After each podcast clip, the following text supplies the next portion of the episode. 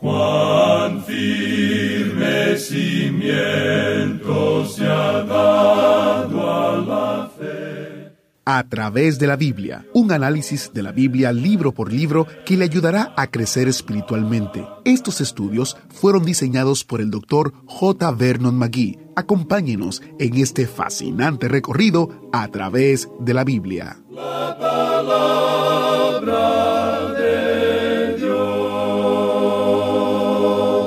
Salieron pues los hijos de Israel de Ramasés y acamparon en Sucot.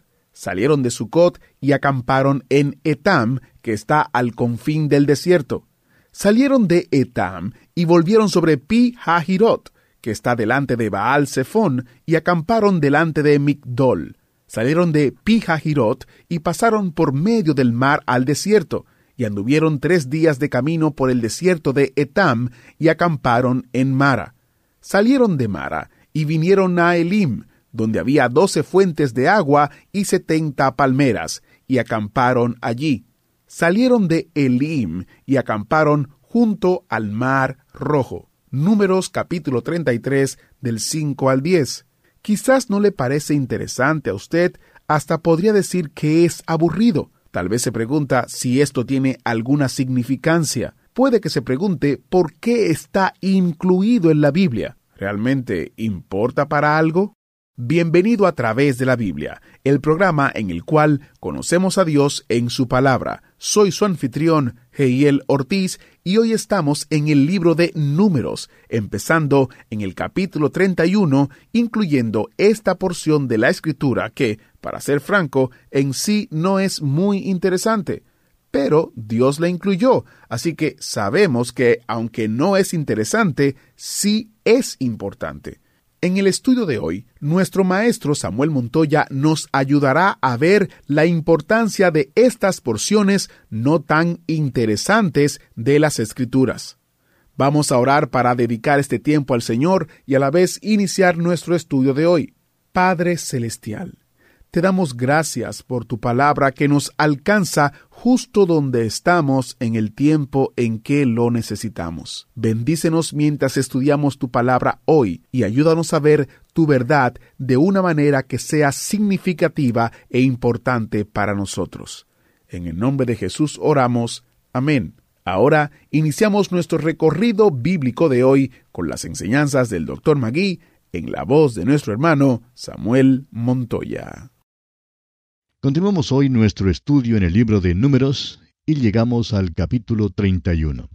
En este capítulo encontramos el juicio de Madián. Recuerde que estamos tratando las cosas que tienen que ver con una nueva generación del pueblo israelita, una generación que ha caminado a través del desierto. Muchos eran apenas pequeñuelos cuando principiaron la caminata de 40 años. Algunos eran estudiantes de la escuela primaria, otros liceístas o de bachillerato y algunos ni aún habían nacido cuando comenzaron la marcha por el desierto. Dios había estado preparando a esta nueva generación para su entrada en la tierra prometida. Y ahora tienen este encuentro con el pueblo madianita. Los madianitas eran los que vivían en el desierto. Y es interesante notar que aquí es donde Moisés había ido cuando huyó de Egipto y es un hecho que Moisés se había casado con una madianita. Madian era un enemigo que representa, creemos nosotros, al mundo. Y veremos aquí que Dios les va a dar una victoria a los israelitas contra Madian. Este capítulo sirve para enseñarnos una buena lección en cuanto a la separación que debemos mantener del mundo. Hoy en día la separación del mundo significa una separación espiritual para el Hijo de Dios. Estamos ahora viendo los últimos hechos públicos realizados por Moisés. Cuando lleguemos al libro de Deuteronomio, veremos allí los últimos hechos particulares que realizara Moisés antes de su muerte.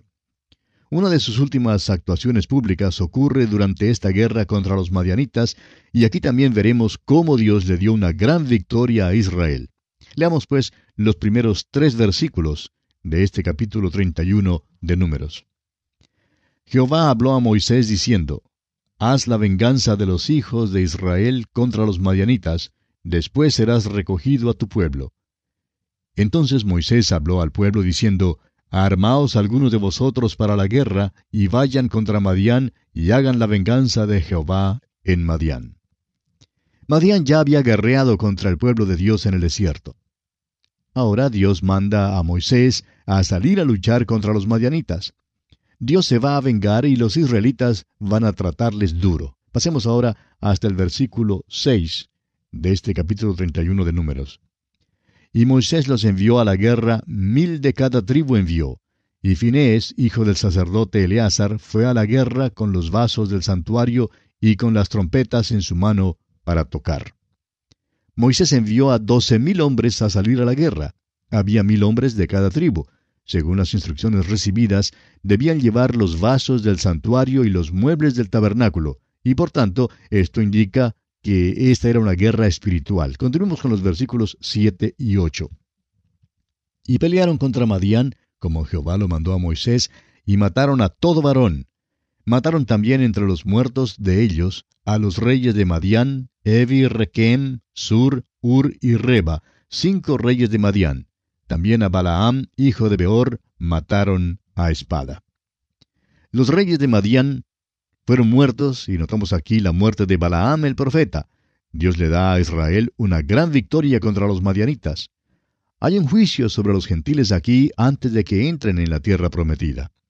Esto mismo es lo que consumará la edad antes de que venga Cristo. Israel la nación que tiene problemas tan grandes, hoy en día estará en su tierra y tendrá paz cuando entre en la tierra. Pero ahora hay un problema. Leamos los versículos 9 al 16 de este capítulo 31 de Números.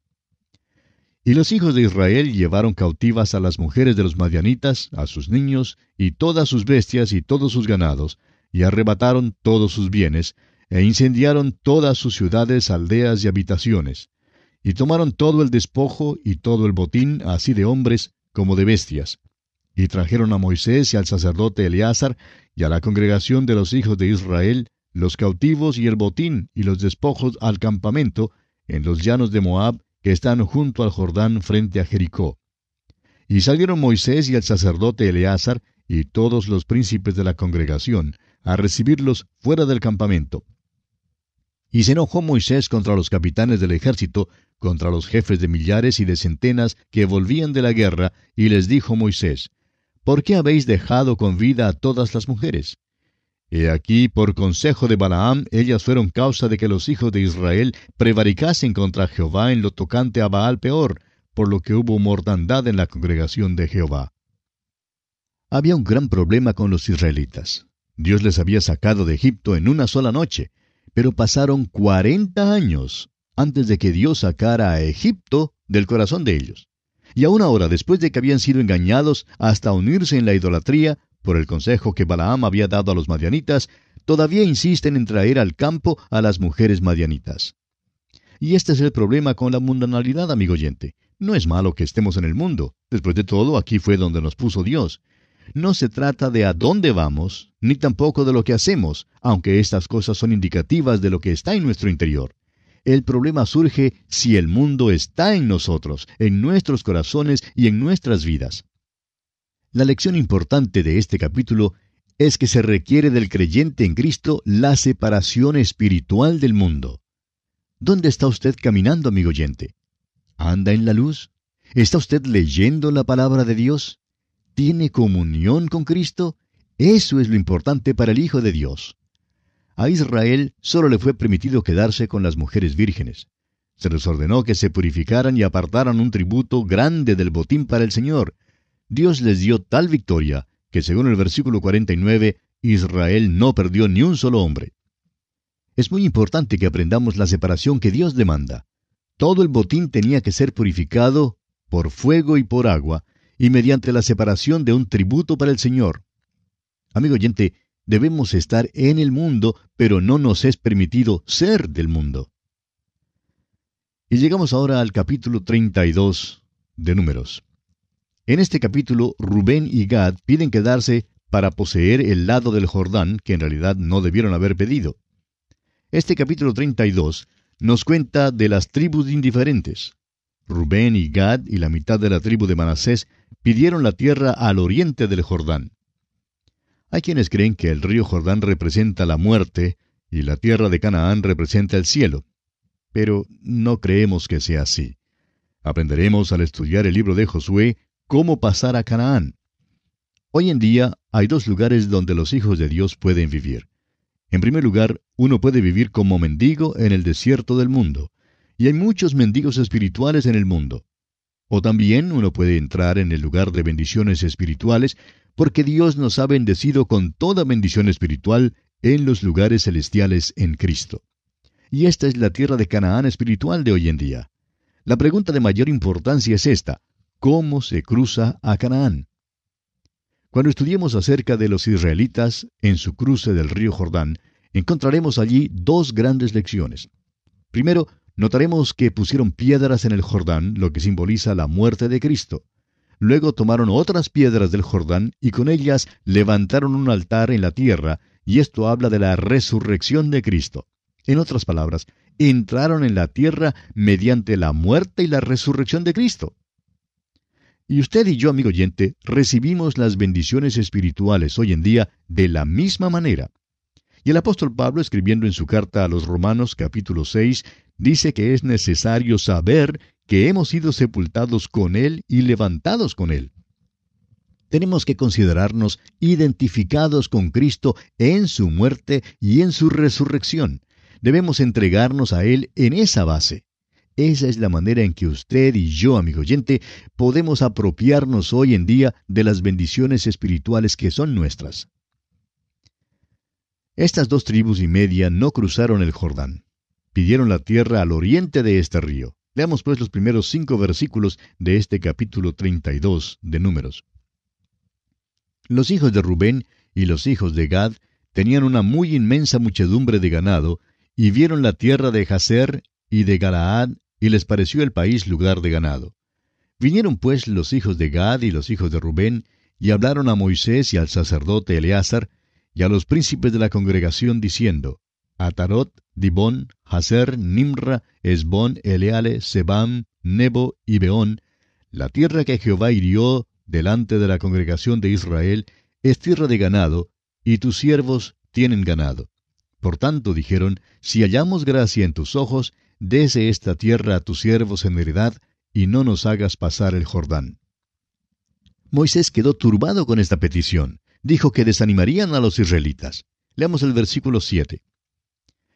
¿Y por qué desanimáis a los hijos de Israel para que no pasen a la tierra que les ha dado Jehová? Y Moisés lo consideraba como una negativa a seguir en pos del Señor. Pasemos ahora al versículo 15. Si os volviereis de en pos de él, él volverá otra vez a dejaros en el desierto y destruiréis a todo este pueblo. Sin embargo, ellos aseguraron a Moisés que enviarían a sus hombres al otro lado del Jordán para ayudar a las otras tribus en su lucha por la conquista de la tierra. Y Moisés entonces aceptó esta promesa. Pasemos ahora al versículo 33 de este capítulo 32 de Números.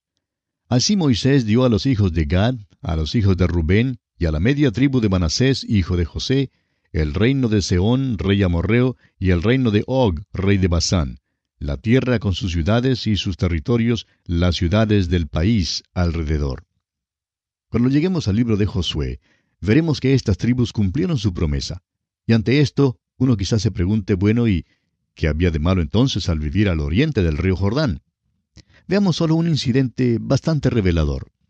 ¿Recuerda usted que el Señor Jesucristo cruzó el mar de Galilea y llegó a dónde? A la tierra de los Gadarenos, o sea, a la tierra de la tribu de Gad. Esta gente, recuerda usted, prefirió los cerdos inmundos antes que la liberación espiritual que Cristo ofrecía.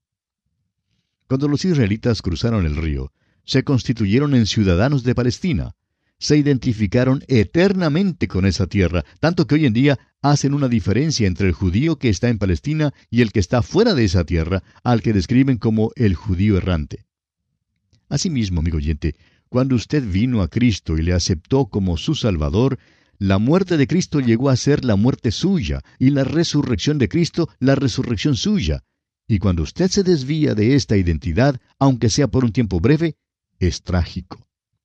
Las dos tribus y media nunca cruzaron el Jordán, nunca tuvieron el privilegio de ofrecer un sacrificio en la tierra prometida. Ahora, ¿les resultó esto en desventaja? Bueno, ya vimos que sí. Nuestro Señor dice que por sus frutos los conoceréis. No hay tal cosa como el pensar mal y el portarse bien. Tenemos que pensar bien, amigo oyente, antes de poder portarnos bien. Deseamos ahora dirigir su atención a un versículo que muchas veces hoy en día es mal entendido y mal interpretado. Moisés les dijo a estas tribus en el versículo 23 de este capítulo 32 de Números, Mas si así no lo hacéis, he aquí habréis pecado ante Jehová, y sabed que vuestro pecado os alcanzará. La manera en que generalmente se interpreta estas palabras es, su pecado se descubrirá. En otras palabras, uno no puede pecar sin ser visto será descubierto tarde o temprano. Pero esto no es lo que dice este versículo en realidad. Hay muchas personas que pecan sin ser vistas, es decir, sus pecados nunca son descubiertos por otros. Este versículo le dice que su pecado le alcanzará, amigo oyente. Quizá no sea inmediatamente después del hecho, pero es seguro que lo hará. El apóstol Pablo escribiendo a los Gálatas dice en el capítulo 6 de esta carta, versículo 7, No os engañéis, Dios no puede ser burlado pues todo lo que el hombre sembrare, eso también segará. No importa quién sea usted, ni dónde esté, ni cómo esté, ni cuándo esté. Es seguro que sus pecados le alcanzarán, amigo oyente. De la misma manera en que usted peca, así le alcanzarán algún día. Ese es el sentido de esta declaración, y sabed que vuestro pecado os alcanzará. La Biblia de Jerusalén la traduce de la manera siguiente, y sabed que vuestro pecado os saldrá al encuentro. Bien, terminamos así el estudio del capítulo 32 de Números y llegamos ahora al capítulo 33. En este capítulo tenemos el diario de las jornadas del pueblo de Israel. Ya hemos dicho que no tenemos ninguna narración completa sobre los sucesos que acaecieron durante los 40 años de extravío. Tenemos algunos incidentes aislados y aquí llegamos ahora al documento que se identifica como el diario de las jornadas. Nada se dice aquí en cuanto a lo que tuvo lugar, es decir, a lo que ocurrió durante tales jornadas. Leamos pues el primer versículo de este capítulo 33 de Números. Estas son las jornadas de los hijos de Israel que salieron de la tierra de Egipto por sus ejércitos bajo el mando de Moisés y Aarón. Y pasando ahora a los versículos 27 y 28 dicen, Salieron de Taat y acamparon en Tara. Salieron de Tara y acamparon en Mitka.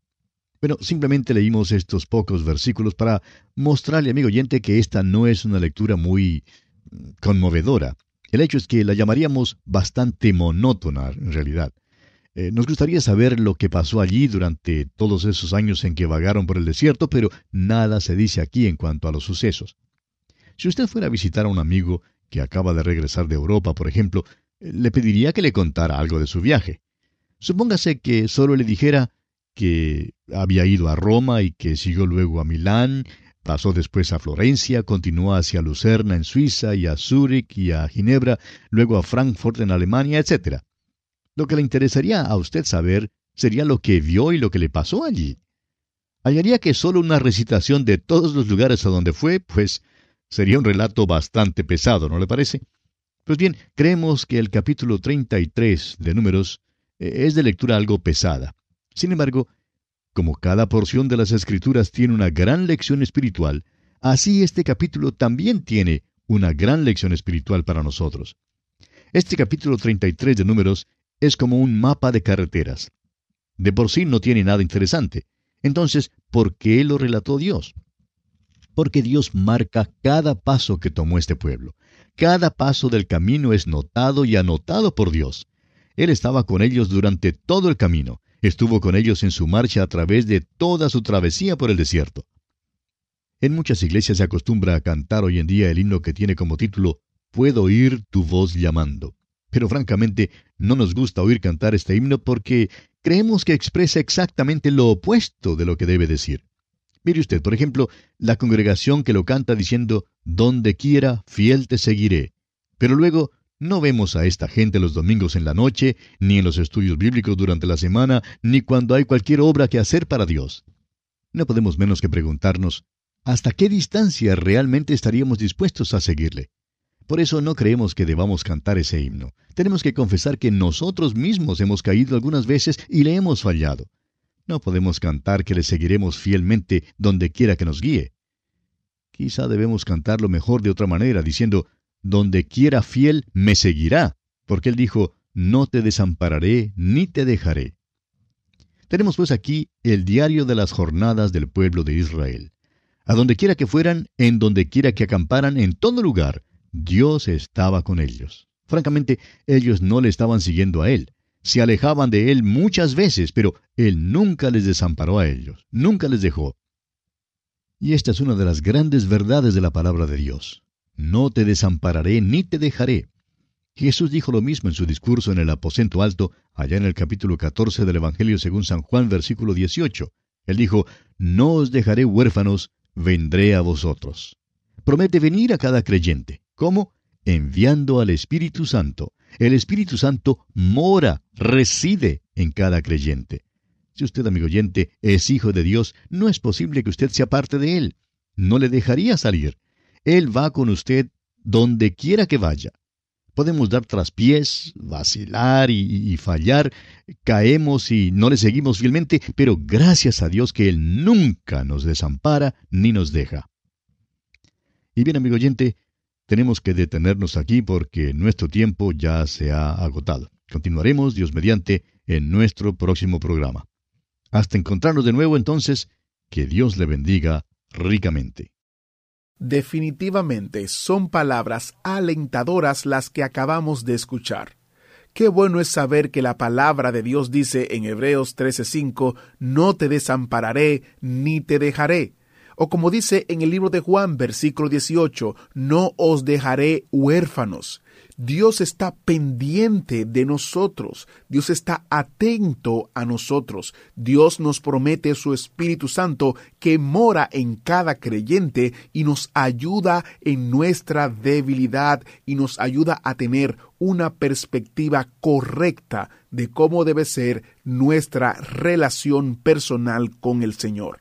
Así que yo le invito a que usted reflexione en lo que hemos estudiado en el día de hoy y que ponga su mente en esta perspectiva bíblica. Y hablando de tener una conciencia bíblica, quiero recordarles el especial del mes, que consiste en una descarga gratuita del librito titulado Cuando Dios se hizo hombre, escrito por el Dr. Magui, donde él presenta a Jesucristo, creador y sustentador del universo, que salió de la eternidad para ser nuestro Salvador y dejó las huellas dactilares de la Trinidad en todas partes. Este librito es una exposición de los versículos claves en Juan capítulo 1. Usted puede encontrar esta descarga gratuita en a través de la Biblia.org barra especial. A través de la Biblia.org barra especial. Aproveche esta descarga hoy mismo. Soy Heiel Ortiz y si Dios lo permite estaré aquí en una próxima entrega guardándole un asiento especialmente para usted en el autobús bíblico. Hasta la próxima. ¿Fue de ayuda para usted el estudio de hoy? ¿Desea enviarnos algún comentario de lo que ha estado escuchando? Entonces escríbanos, no espere más. Nuestro correo electrónico es atv@transmundial.org. transmundial.org. Si desea recibir las notas y bosquejos de lo que estamos estudiando, suscríbase gratis en nuestra página en internet a través de la Biblia.org barra notas, a través de la Biblia.org barra notas. También puede escribirnos a través de la Biblia, apartado 2805 Miami, Florida 33265 Estados Unidos. A través de la Biblia, apartado 2805 Miami, Florida 33265 Estados Unidos. Esta fue una producción transmundial. Todo lo pagó Cristo quien por mí libremente derramó, derramó su sangre carmesí.